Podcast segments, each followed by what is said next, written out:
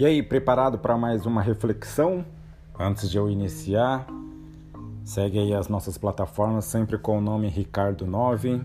Tem também o Instagram Ricardo9. Deixa seu comentário lá, sua mensagem, para que eu possa interagir com pessoas que ouvem no, nas diversas plataformas e interaja comigo também no, no Instagram. Graças a Deus tem um crescimento é, maravilhoso. E olha,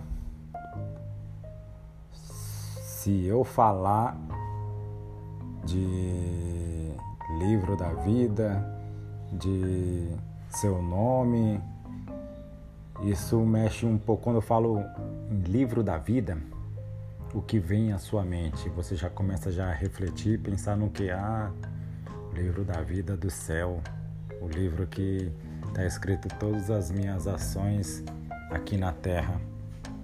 É isso mesmo. O meu nome está escrito lá? Essa é uma pergunta que todos nós devemos fazer. O meu nome está escrito lá? Todos os nomes, claro, assim, no, no meu entendimento, está assim. E seremos julgados pelos nossos atos aqui feitos.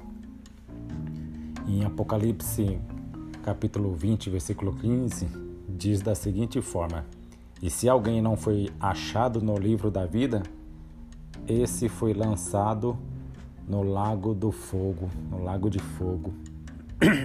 Uau! Uau! Esse foi lançado no lago de fogo. E a preocupação agora é a sua a nossa responsabilidade com a vida passa a ser maior quando nos tornamos assim mais conscientes, perceptivos sobre a nossa vida aqui na Terra e sobre os nossos atos, principalmente.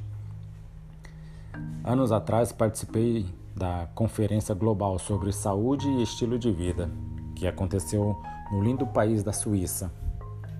Um, destaque, um dos destaques desse grande evento internacional foi a recepção de boas-vindas que aconteceu na Organização Mundial de Saúde, a OMS.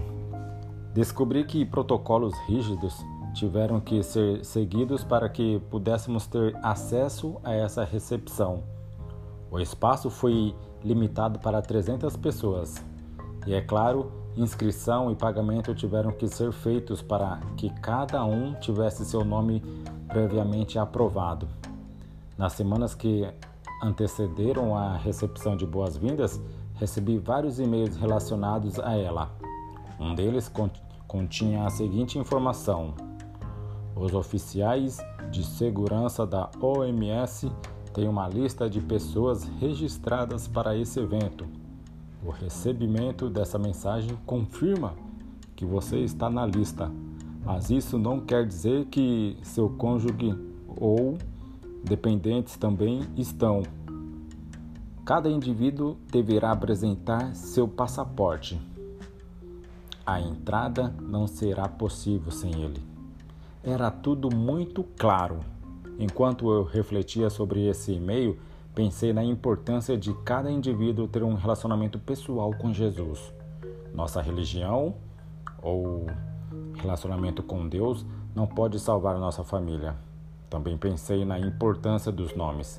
Nomes nos dão certos privilégios, tais como estar em uma lista de espera. Enquanto eu estava na Suíça, tive a oportunidade de fazer alguns passeios e todos eles exigiam reservas. Meu nome deveria estar em uma lista para garantir que eu conseguisse participar dessas experiências. Se é tão importante para nós fazermos reservas aqui neste mundo, quanto mais não deveríamos estar ansiosos para que Deus coloque nosso nome na, no livro da vida do Cordeiro. Existem consequências eternas se nosso nome não estiver escrito no livro dele. Diferentemente da recepção da OMS, com suas vagas limitadas, não há limites no céu.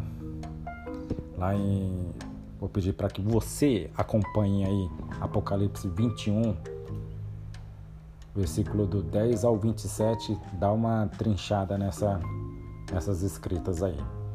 E o preço já foi pago. Temos um passaporte em Jesus, cujo sangue derramado nos dá acesso oficial. E os e-mails instrutivos são encontrados na Bíblia. Simplesmente precisamos aceitar esse convite pela fé.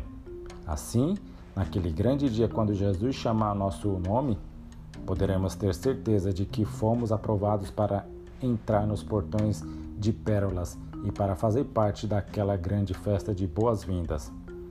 Ah, que glorioso dia será! Mal posso esperar.